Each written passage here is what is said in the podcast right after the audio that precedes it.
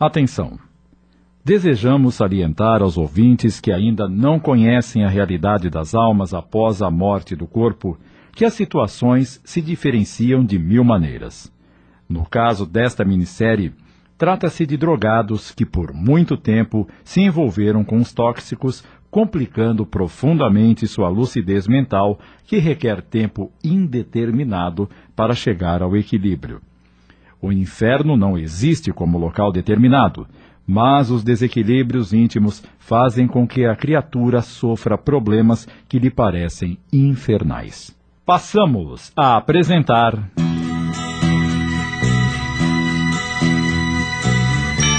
Eu que já andei pelos quatro cantos do mundo procurando, foi justamente num sonho que ele me falou.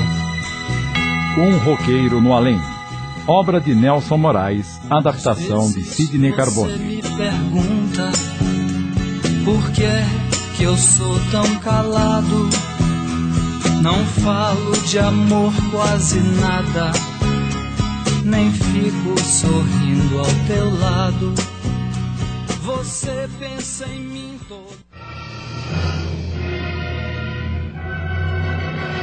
A minha morte foi como um pesadelo. Senti um profundo torpor e perdi os sentidos. Depois de algum tempo, recobrei a consciência, parecia estar bem, até que percebi que algumas pessoas estavam colocando-me dentro de um caixão. Tentei reagir, mas não consegui mover-me. Gritei dizendo estar vivo, mas ninguém me ouviu. Quando fecharam o caixão, dei murros na tampa tentando abri-la, mas meu esforço era em vão. Perdi os sentidos. Não sei quanto tempo fiquei desacordado. Quando dei por mim novamente, senti que colocaram-me em um veículo e viajamos por algum tempo. Os solavancos do carro enjoaram-me. Comecei a passar mal. Não tinha espaço para vomitar e nem para mexer-me. Sentia-me sufocado.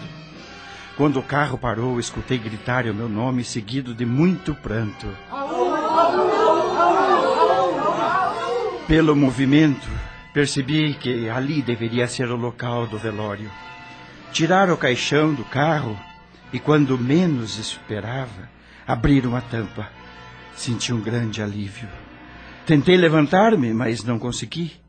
Muita gente debruçou sobre mim para chorar. O que eu poderia fazer? Já havia tentado tudo para sair dali. A única explicação que eu encontrava para aquele fato é que eu estava realmente morto, o meu espírito preso ao corpo, que já começava a cheirar mal. Diante da minha impotência, tive que aceitar aquela situação. Observei cada pessoa que passava por mim. Olhavam-me piedosamente e lamentavam a minha morte. Quase todos que passaram por aquele desfile de lágrimas e de hipocrisia diziam a mesma coisa. Que pena ele ter morrido tão jovem. Outros cochichavam. Foram as drogas que o destruíram. Nem me fale. Esse é o maior câncer da humanidade. Depois de algum tempo fecharam o caixão e puseram-me novamente um carro. Fiquei tonto, comecei a passar mal novamente. Por alguns momentos tive a esperança de que tudo aquilo poderia ser um sonho e que naquele momento eu ia morrer de verdade. Mas acabei apenas desmaiando. Quando voltei a mim, não sei quanto tempo depois, escutei vozes de pessoas conversando. Pelo que elas falavam, deduzi que estávamos no cemitério. Quase me desesperei. Senti um medo terrível, principalmente quando percebi que estavam sepultando-me. Não cheguei a entrar em pânico, mas rezei todas as orações que eu havia aprendido e isso, de certa forma, me acalmou. Lembrei-me da minha vida desde quando eu era criança. Revi todo o meu passado.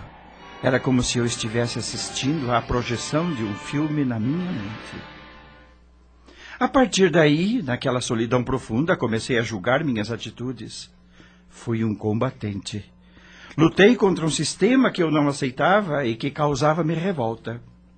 Entretanto, acabei vítima de mim mesmo e não do sistema que eu condenava.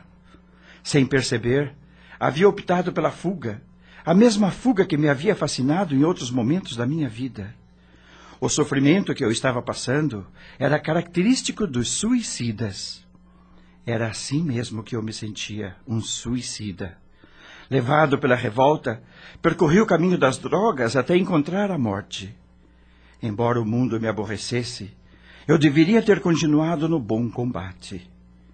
Na verdade, fui um equivocado. Apontei tudo o que eu achava que estava errado, mas não soube indicar o certo. Minhas intenções eram boas, mas minhas atitudes eram contraditórias. Em vez de atacar e ferir o sistema, eu deveria ter contribuído para transformá-lo. Não corri atrás do ouro dos tolos, mas na cama do meu apartamento fiquei deitado com a boca aberta esperando a morte chegar. Ela chegou antecipada. Veio convidada pela minha insensatez. Em vez de repousar em seus braços, ela agora fazia arder minha consciência. No auge da minha angústia, eu questionava: Quanto tempo terei que ficar nesta situação? Ficarei aqui até o dito trem passar? Será que eu vou ou será que eu fico? Eu consolava a mim mesmo. Ah, não importa. Se vou, livro-me deste mundo equivocado. Se fico, tento outra vez. Diante das dúvidas que povoavam a minha mente, eu afirmava: ah, Tenho certeza que a vida é eterna. Este é apenas um momento como outro qualquer. Vai passar, como tudo passou.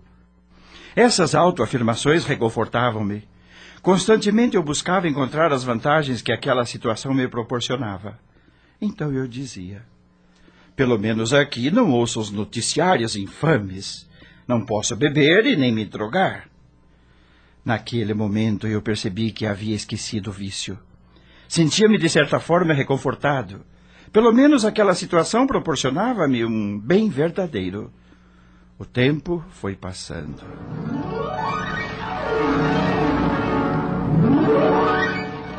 Vez o outro, alguém vinha depositar flores sobre o meu túmulo. Elas pareciam ajudar-me. Eu sentia o perfume delas, amenizando o cheiro dos ossos que, que restaram do meu corpo. Lembrei-me que um dia eu e um amigo tentamos nos comunicar com as plantas. Talvez pela importância que demos a elas aquele dia, agora vinham retribuir-me, socorrendo-me com um delicioso perfume. Eu escutava tudo que se passava no cemitério. Ouvi muitos gritos de desespero. Muitas vezes adormeci, mas os pesadelos faziam-me acordar assustado. Sonhei várias vezes que estava junto à família. Desesperado, tentava falar que estava vivo, mas ninguém me ouvia. Entre sonhos e pesadelos, continuei preso àquele ataúde que se transformara na minha casa. Eu perguntava a mim mesmo: seria esta minha derradeira morada? Jamais sairei daqui? Logo em seguida respondi a mim mesmo, cheio de convicção: Não. Tenho certeza que não. Eu não acredito nas penas eternas. Logo estarei fora daqui. Não sei se era intuição, mas eu tinha realmente certeza que em determinado momento eu sairia dali. Tentei levantar-me algumas vezes, mas ainda estava preso àquela situação.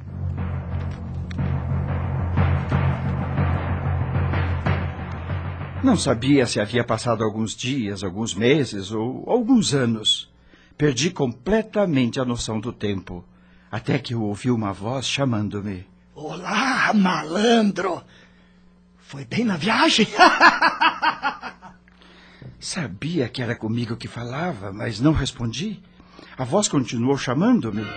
Lembrava-me alguém conhecido, mas a escuridão era tanto que eu não podia vê-lo.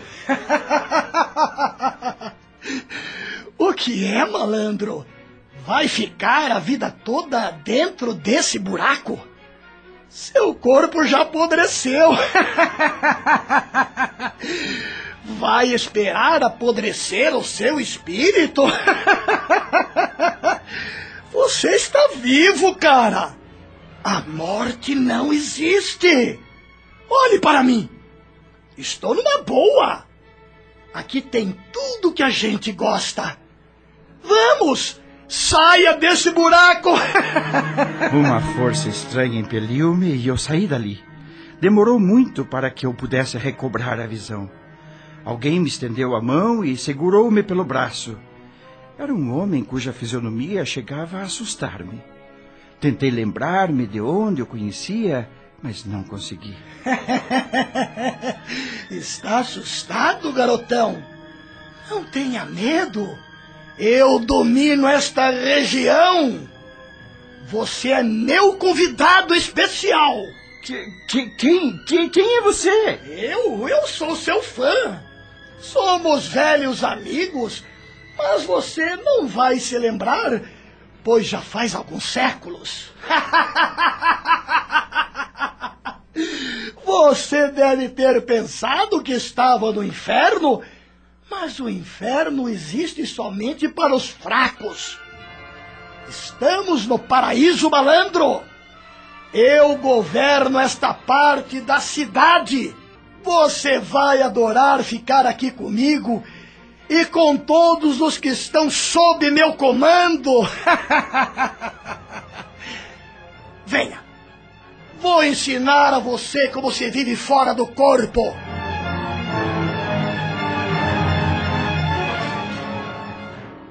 Estamos apresentando. Um roqueiro no além. Voltamos a apresentar. Um roqueiro no além. Adaptação de Sidney Carbone.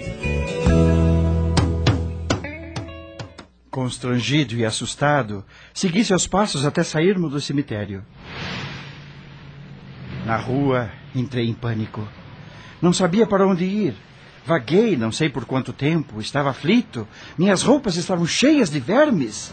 Quanto mais eu sacudia, mais caíam ao chão. Desesperado, entrei no motel. Precisava tomar um banho. Fui até a recepção, falei com a mulher que atendia na portaria, mas ela não me ouviu. Ia insistir novamente quando aproximou-se de mim outra mulher. Olá, querido. Não adianta falar com ela. Não pode vê-lo. Você é um espírito desencarnado como eu. Em que posso ser útil? Eu. Eu preciso tomar um banho. Só um banho, amor? Sim, tenho que me livrar destes vermes. Que vermes? Você não os vê? Olha aqui, estão no meu corpo todo. Já estou ficando desesperado. Você não é o primeiro louco que vem aqui com essa história. É nisso que dá eu trabalhar perto do cemitério. Venha, vamos até a minha suíte que eu o faço esquecer os vermes. Vem, meu bem, vem. Eu quero apenas tomar um banho. Está bem. Eu o levo para tomar um banho. Venha. Caminhamos em direção a tal suíte. Passamos por algumas em que, do lado de fora, alguns homens e mulheres se acotovelavam. Pareciam estar enxergando através da janela fechada e da parede. Achei estranho. Antes de eu perguntar, a mulher começou a falar. Você deve estar chegando agora. Não sabe nada dessas coisas. Esses espíritos são os sexólatras. Estão participando do conluio amoroso do casal que está na suíte. Se gostarem do desempenho do homem ou da mulher, irão com eles para casa. Os gestos que eles faziam eram de verdadeiros alucinados. Fiquei apavorado e saí correndo. A mulher ficou gritando. Ei! Onde você vai? Volte aqui, meu bem! Volte aqui! Não olhei para trás. Segui em frente sem rumo e sem destino. Caminhei pelas calçadas, vaguei por muito tempo. Notei que algumas pessoas que passavam por mim pareciam me ver, outras não. Então entendi que as que me viam eram espíritos como eu, as outras eram pessoas encarnadas. Fiquei admirado de ver um grande número de espíritos caminhando entre os encarnados. Muitos pareciam saber para onde iam, outros vagavam como eu. Estava meditando sobre a minha situação quando ouvi uma música que me era familiar. O som vinha de um automóvel estacionado numa praça. Aproximei-me. Dentro do carro estava um casal de jovens namorados. Ela tinha pouco mais de 15 anos, ele uns 19. Ouvi o diálogo. Ai, eu adoro ouvir esse cara cantar. Ele era demais. Pena que morreu. Era um dos nossos. Vamos homenageá-lo? Pô, demorou. O rapaz abriu um papelote de cocaína e os dois começaram a cheirar. Esta é pra você, maluco beleza. Diante daquela cena, desequilibrei-me. Entrei em crise e comecei a passar mal. Vomitei não sei por quanto tempo. Afastei-me e continuei caminhando. Cambaleava de um lado para outro. Eu queria morrer de verdade. Tudo que eu fiz na vida havia se transformado numa grande loucura. Sentei-me à soleira de uma porta e comecei a chorar. Alguns espíritos que passavam por ali vieram ao meu encontro. Não chore, companheiro. Nós vamos ajudá-lo. Venha conosco. Eu quero ir para casa. Eu estou cansado. Venha. Nós vamos levar você até um lugar muito bom que vai atender às suas necessidades. Eu estava desesperado e deixei-me levar. Fomos então para um lugar estranho. É aqui que deve ficar. Seja bonzinho e terá tudo o que você precisa. Largaram-me ali e foram embora. Senti muito medo. No meio das sombras que predominavam naquele lugar, comecei a ver homens e mulheres desnudos caminhando abraçados uns aos outros, como se estivessem num gozo interminável. Pareciam profundamente drogados. Alguns tinham apenas um buraco no lugar das narinas. As veias dos braços estavam tão inflamadas que pareciam expostas. Eu sentia muitas dores nos pés. Lembrei-me de que ultimamente era neles que eu aplicava as drogas.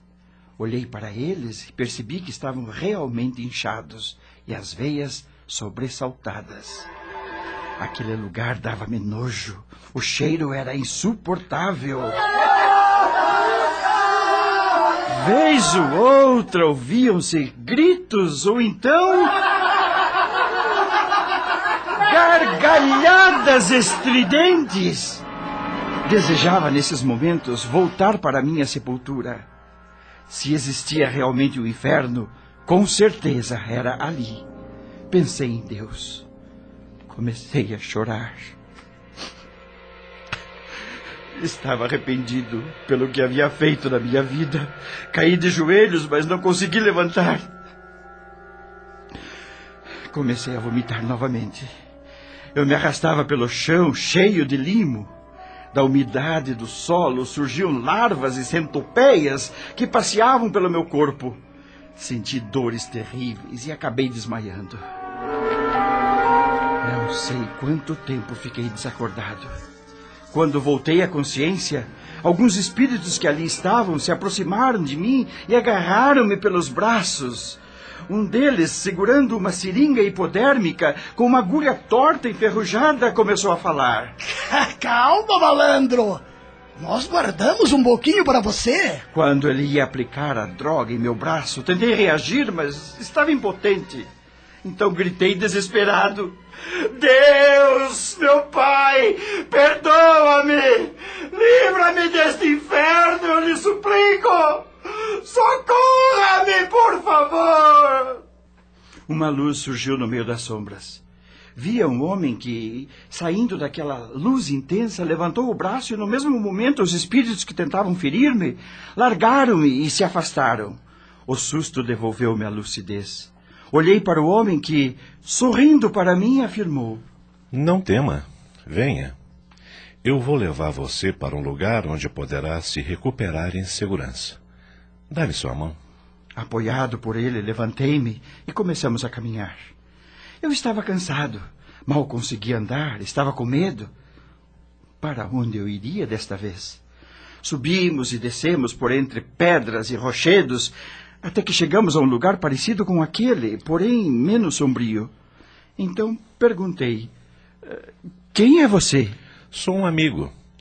O vale onde você estava é para aqueles que ainda estão presos ao vício. Enquanto não demonstrarem a vontade de se libertarem, continuarão lá.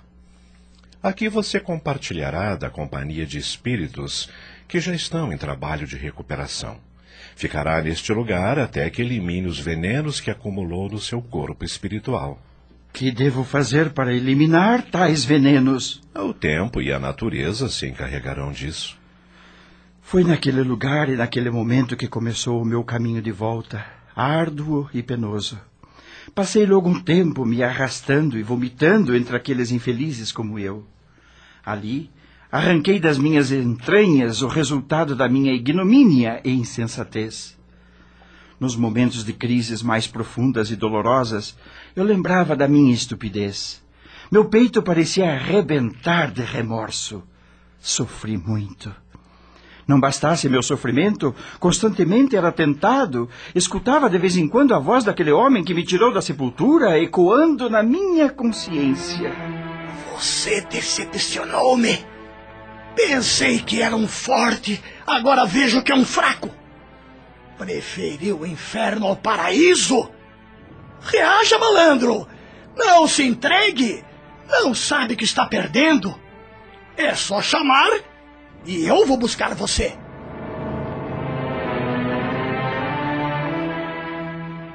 Acabamos de apresentar.